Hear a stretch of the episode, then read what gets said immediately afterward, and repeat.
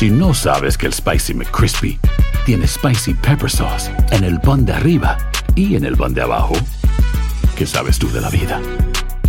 Para, pa, pa, pa. Cassandra Sánchez Navarro junto a Catherine Siachoque y Verónica Bravo en la nueva serie de comedia original de VIX, Consuelo, disponible en la app de VIX ya. Hola, soy Jorge Ramos y a continuación escucharás el podcast del Noticiero Univisión. Bienvenidos, soy Ilia Calderón y estas son las historias más importantes del día. Miércoles 9 de febrero y estas son las noticias principales. Seis niños migrantes a los que salvaron de ahogarse en el río Bravo aparentemente huían de una redada de la policía mexicana. En exclusiva hablamos con sus padres. Eso fue los días más terribles de mi vida. Pensar que a mis hijos les pudo haber pasado algo o alguien pudo haber faltado el respeto a las niñas. Autoridades de Trinidad y Tobago entregaron la custodia de una niña migrante venezolana a su padre. A su pequeño hermanito lo mataron guardacostas trinitarios y su madre se recupera de las heridas que sufrió. La gobernadora de Nueva York suspende la orden que obligaba a los negocios a exigir pruebas de vacunación o mascarilla a sus clientes. El doctor Fauci dice que podríamos estar saliendo de la fase de pandemia total. Y miles de familias podrían beneficiarse de un crédito tributario de hasta 8 mil dólares por el cuidado de niños o adultos dependientes. Le diremos quiénes califican.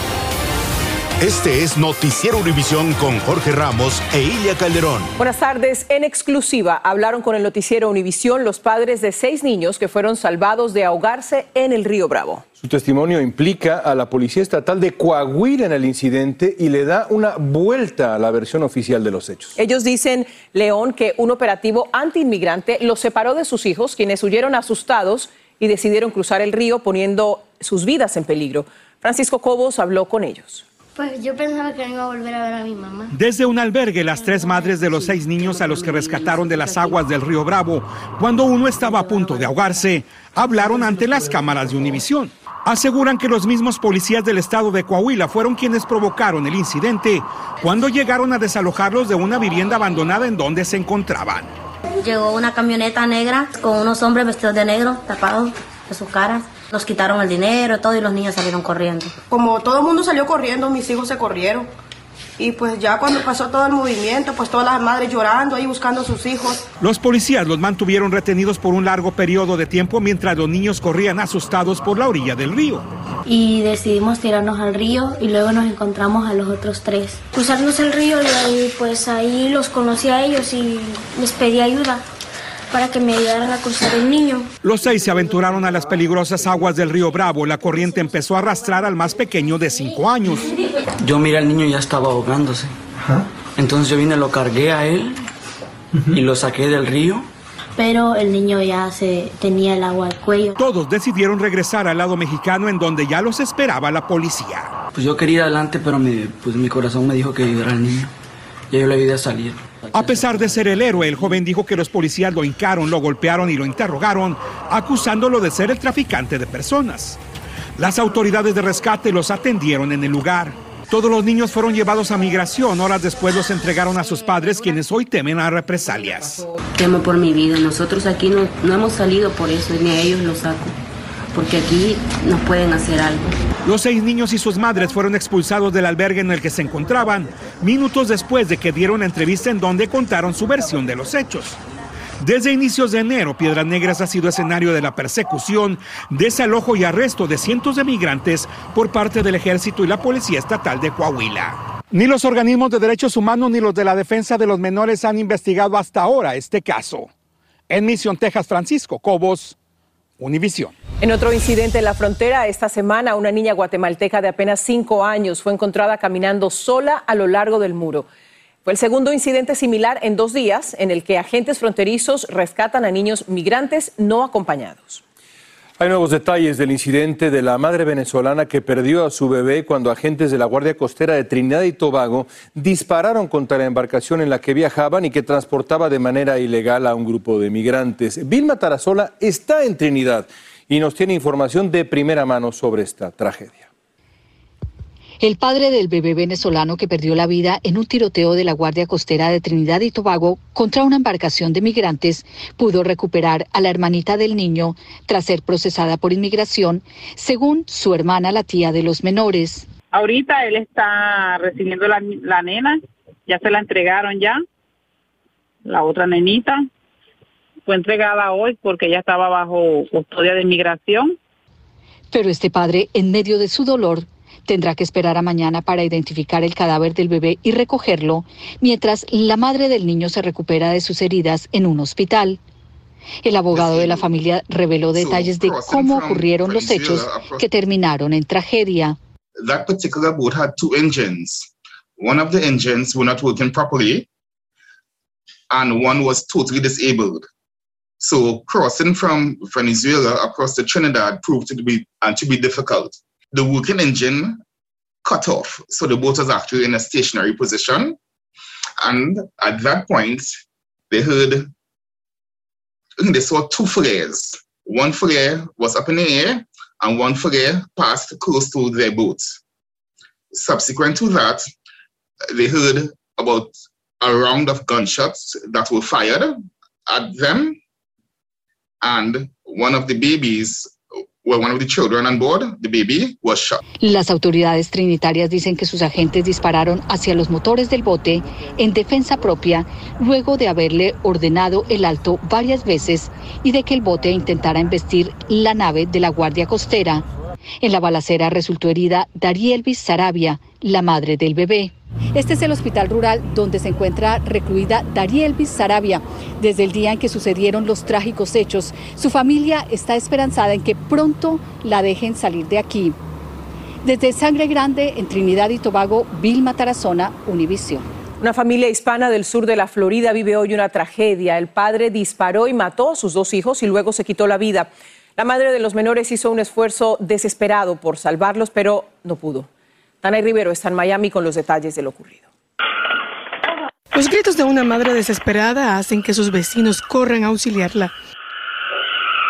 La encontraron junto a los cuerpos de sus dos hijos y ex esposo tendidos a la orilla de este lago en la ciudad de Miami. Ella estaba gritando y diciendo, por favor, ayúdame, no pare de hacer los chest compressions. Entonces yo estaba ahí haciendo los chest compressions, pero mi hijo me dijo, mami, para, para, mami, porque ya él, él está muerto. En medio de la desesperación, cuenta Magda Peña que la madre les realizaba los primeros auxilios a su hija de 12 años y su hermano de tan solo 9 al mismo tiempo para resucitarlos. Ya veía a, a, a es- el esposo y a la otra niña y yo pensaba que todos estaban ahogados y yo estaba diciendo, ¿cómo se ahogaron toda esta gente? Porque eso es lo que lucía. Al llegar las autoridades a la escena del crimen, pronunciaron a las víctimas como fallecidas y retiraron sus cuerpos para comenzar una investigación. Mi hijo estaba mirando y vio el, el revólver ahí, que estaban, eh, los tiros estaban pegados. La policía notificó que el padre de los niños les quitó la vida y luego se suicidó. Y que además el hombre recogió a los niños en la casa de la madre de ambos antes del fatal incidente. La mujer comenzó a preocuparse cuando no pudo localizarlos, ya que al día siguiente tenían que ir a la escuela. Algunos residentes del área aseguran que el hombre se llamaba Humberto Tobar.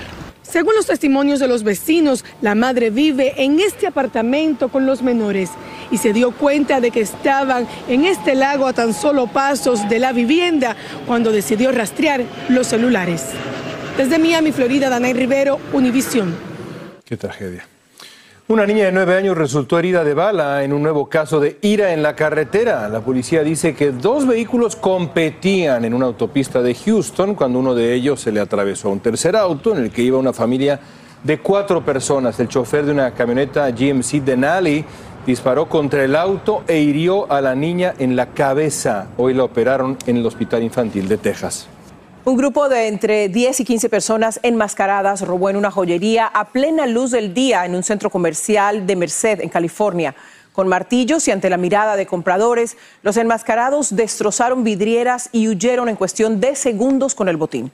La policía busca pistas en las imágenes captadas por teléfonos y cámaras de vigilancia.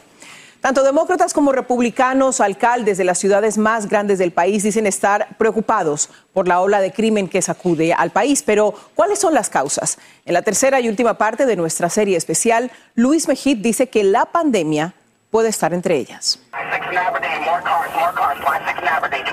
Todos coinciden en que el crimen está aumentando.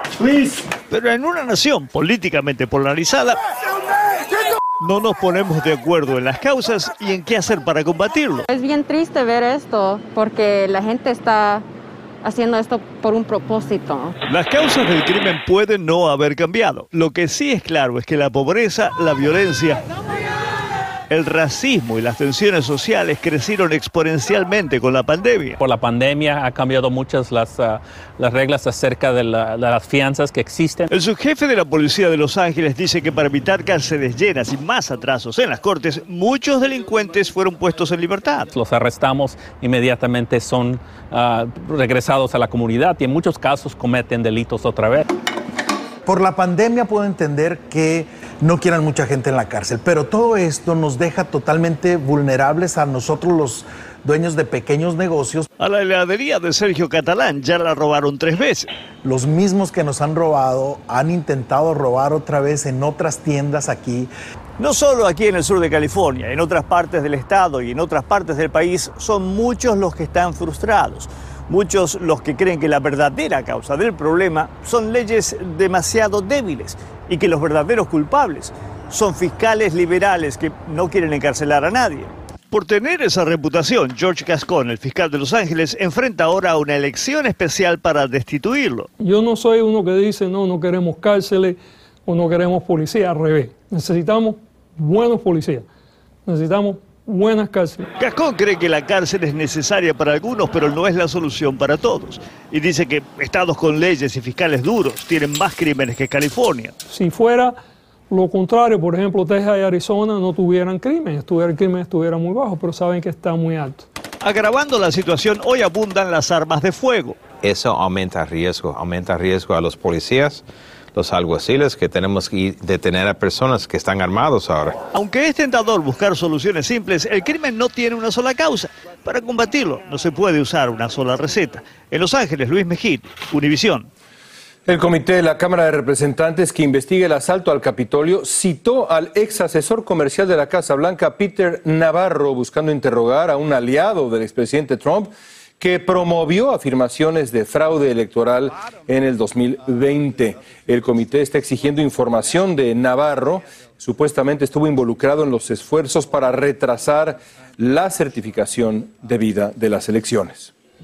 Los neoyorquinos podrán dejar de usar mascarillas en lugares cerrados, menos en las escuelas. Si tiene hijos menores o un dependiente adulto, podrían solicitar un crédito tributario de hasta 8 mil dólares. Veremos cómo se tramita. Y el presidente de México quiere poner en pausa las relaciones entre su país y España al volver la reacción española.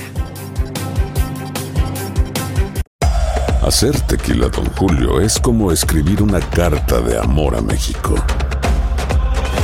Beber tequila, don Julio, es como declarar ese amor al mundo entero. Don Julio es el tequila de lujo original, hecho con la misma pasión que recorre las raíces de nuestro país. Porque si no es por amor, ¿para qué? Consume responsablemente. Don Julio Tequila, 40% alcohol por volumen, 2020. Importado por Diageo Americas, New York, New York. Si no sabes que el Spicy McCrispy tiene Spicy Pepper Sauce en el pan de arriba y en el pan de abajo, ¿qué sabes tú de la vida? Para, pa, pa, pa. Cassandra Sánchez Navarro junto a Catherine Siachoque y Verónica Bravo en la nueva serie de comedia original de VIX, Consuelo, disponible en la app de VIX ya. Estás escuchando el podcast del noticiero Univisión. Es una declaración que hemos esperado por mucho tiempo. Lo dijo el asesor médico de la Casa Blanca, Anthony Fauci. Estados Unidos está cerca de salir de la fase completa de la pandemia y pronto ya no serían necesarias las restricciones por coronavirus. Bueno, pero la directora de los Centros para el Control y la Prevención de Enfermedades, Rochelle Walensky, dijo, pidió cautela y dijo no adelantarse porque las cifras de muertes por COVID aún son altas. Mientras tanto, Nueva York suspende el uso obligatorio de mascarillas en lugares cerrados. Blanca Rosa Vilches tiene detalles para ustedes.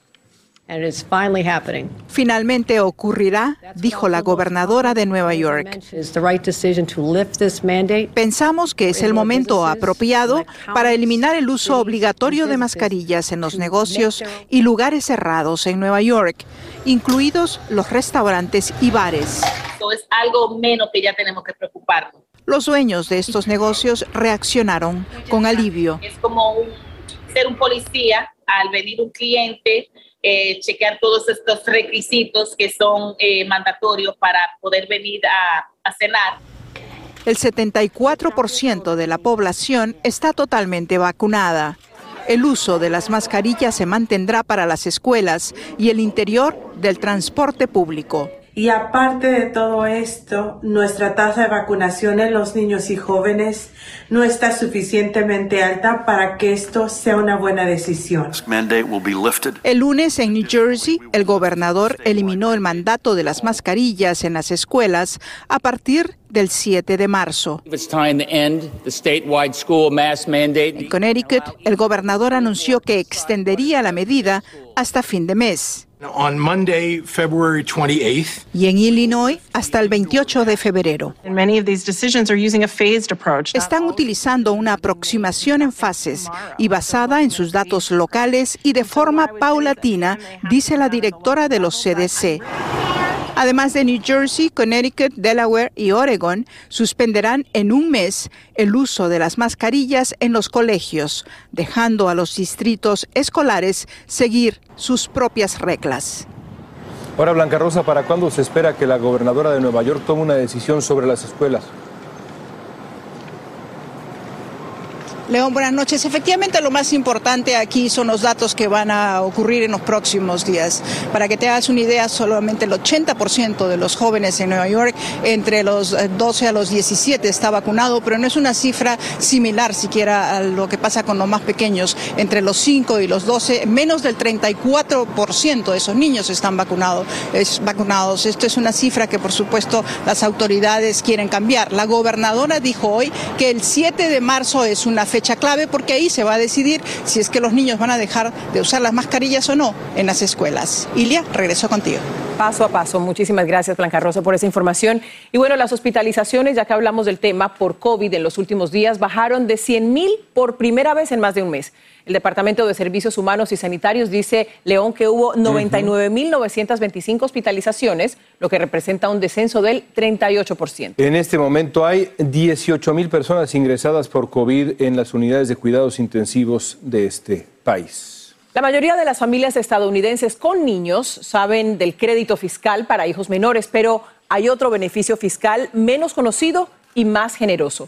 El crédito para el cuidado de hijos menores y personas dependientes puede proporcionar hasta 8 mil dólares en créditos este año. Claudia Uceda nos dice cómo se solicita.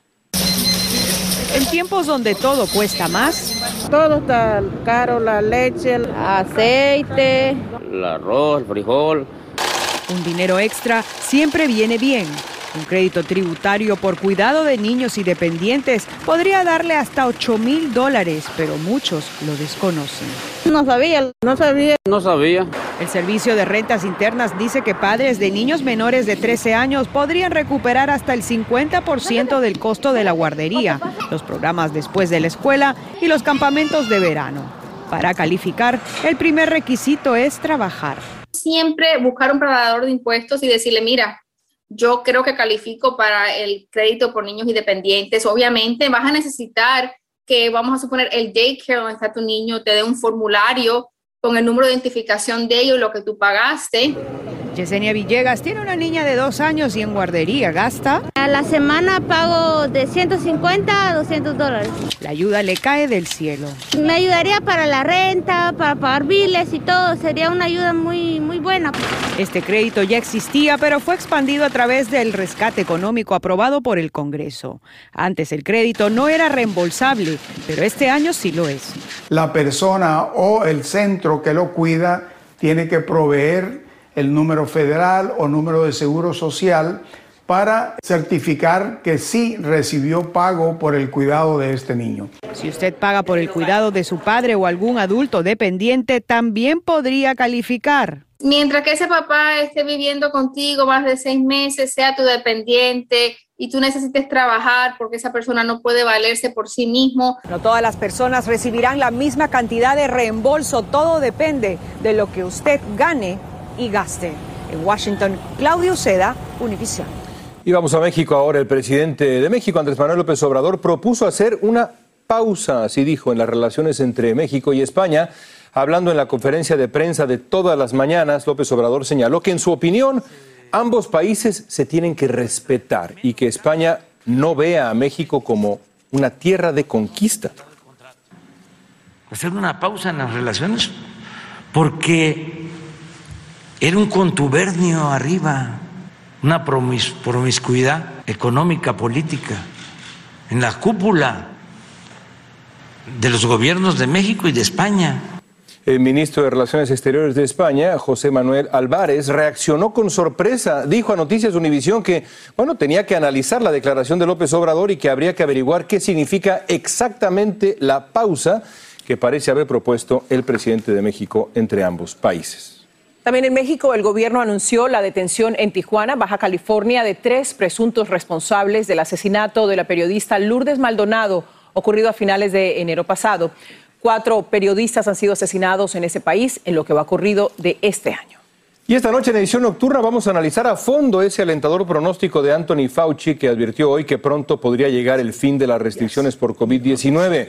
La administración Biden pondrá en práctica un programa piloto que permitirá el arresto domiciliario de migrantes detenidos en la frontera, esto como una alternativa a las detenciones carcelarias. Y el ejército mexicano toma el control del municipio de Aguililla, Michoacán, región donde reina el cártel Jalisco Nueva Generación. Créanme, las imágenes son de verdad impresionantes. Ahí estaremos Patricia Yaniot y un servidor en edición nocturna. Nos vamos a acompañar.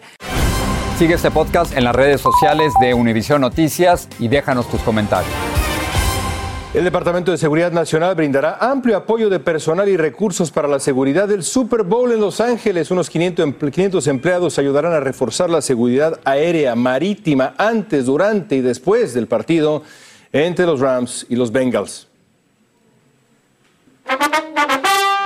Bueno, ahí nos estás escuchando. También va a haber mariachi en el Super Bowl. Sí, señor.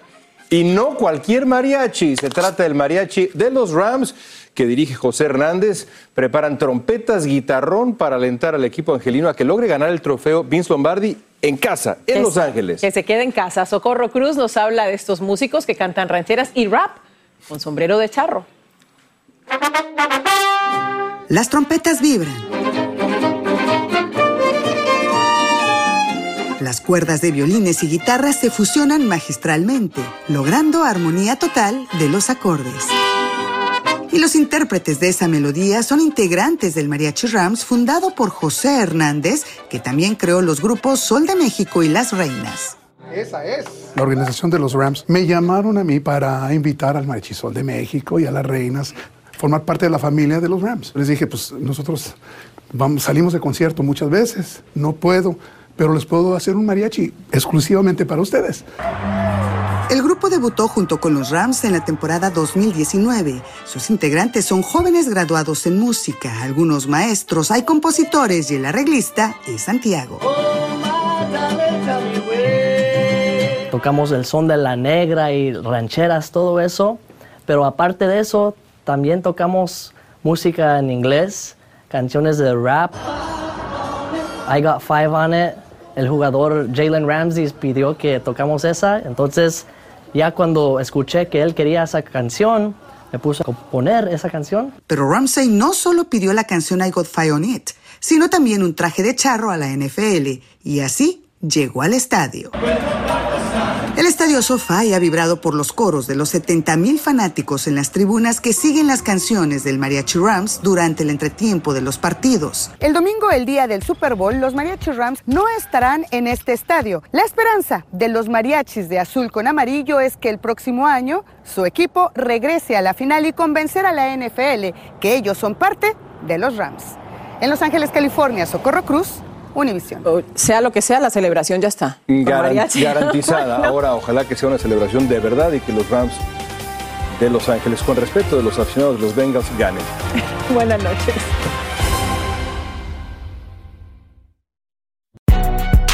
Si no sabes que el Spicy McCrispy tiene Spicy Pepper Sauce en el pan de arriba y en el pan de abajo, ¿qué sabes tú de la vida? Para, pa, pa, pa. ¿Quieres regalar más que flores este Día de las Madres? The Home Depot te da una idea. Pasa más tiempo con mamá plantando flores coloridas, con macetas y tierra de primera calidad para realzar su jardín. Así sentirá que es su día todos los días. Llévate tierra para macetas Bigoro por solo $8.97 y crece plantas fuertes y saludables dentro y fuera de casa. Recoge en tienda y sigue cultivando más momentos con mamá en The Home Depot. Haces más, logras más. Más detalles en homedepot.com diagonal delivery.